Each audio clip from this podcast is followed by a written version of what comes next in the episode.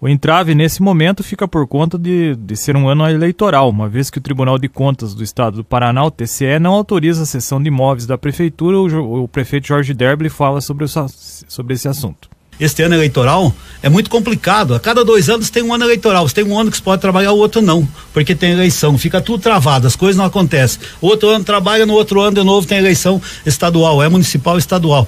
Então isso aí trava. Por exemplo, eu tive em São Paulo, estamos com uma empresa já na quase fechando já para ela vir para Irati. Agora o jurídico me dá a notícia que no ano eleitoral a prefeitura tem que ver, estamos fazendo uma consulta, inclusive hoje, Tribunal de Contas, tudo, você pode fazer a cessão de terrenos e tal para a empresa, porque é ano eleitoral, que daí, sabe, que no ano eleitoral você não pode fazer quase nada, fica travado, então essas coisas atrapalham. Se a eleição fosse cada cinco anos para vereador, de vereador a presidente da república, todo mundo, a gente ficaria um período só preocupado com a eleição e o resto preocupado em trabalhar e não estar aí para conquistar voto e fazer campanha, tudo aí que isso aí demanda tempo também. Então acho que tem que mudar essa política a nível nacional.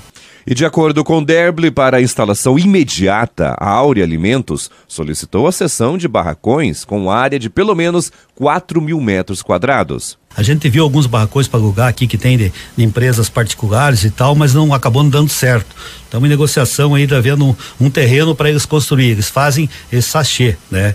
Que é aquele, aquele pacotinho que tem mostarda, ketchup, sal, açúcar, tem mais de 40 40 ingredientes que eles empacotam, assim que hoje, a nível de Brasil, você vai numa lanchonete, tá em cima da mesa já o pacotinho, né, com açúcar, com sal, com a mostarda, com hoje com doce, enfim, a margarina que é feita com esse potinho, é, o mel, inclusive aqui Irati, seria interessante que eles iam fazer, né, empacotar esse mel também para que eles vendem, eles vendem para McDonald's, é uma empresa, eles têm em Goiânia, Rio de Janeiro e São Paulo que eu fui ver, né? Eles também fazem o palito de dentro, que é embalado, o guardanapo, eles produzem o canudinho que é biodegradável hoje, sabe? Então é uma coisa que, como diz, está na moda e na lei hoje, né? Você vai em qualquer cachorro, é, é, é carrinho de cachorro quente hoje, você pede um x salado para levar embora, você vai com a sacolinha de plástico, tu com o x salado e com um monte de, de sacejinhas, sachê, né? Dentro ali, né?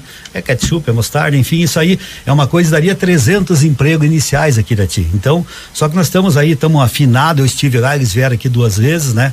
E a questão burocrática aí deve essa questão do terreno, porque eles querem construir aqui, né? E se instalar aqui, porque eles têm uma venda muito grande aqui para para Argentina, Paraguai, Uruguai, né? Então aqui Santa Catarina Rio Grande do Sul. Então eles têm lá em Goiânia, eles queriam vir mais perto aqui e eles já estão próximos aí produzindo um palito, então eles vieram aqui a, e a coisa está bem encaminhada para que isso aconteça. Eu só espero que a parte legal e burocrática não nos atrapalhe dessa vez, porque trazer empresa tem que ter estrutura.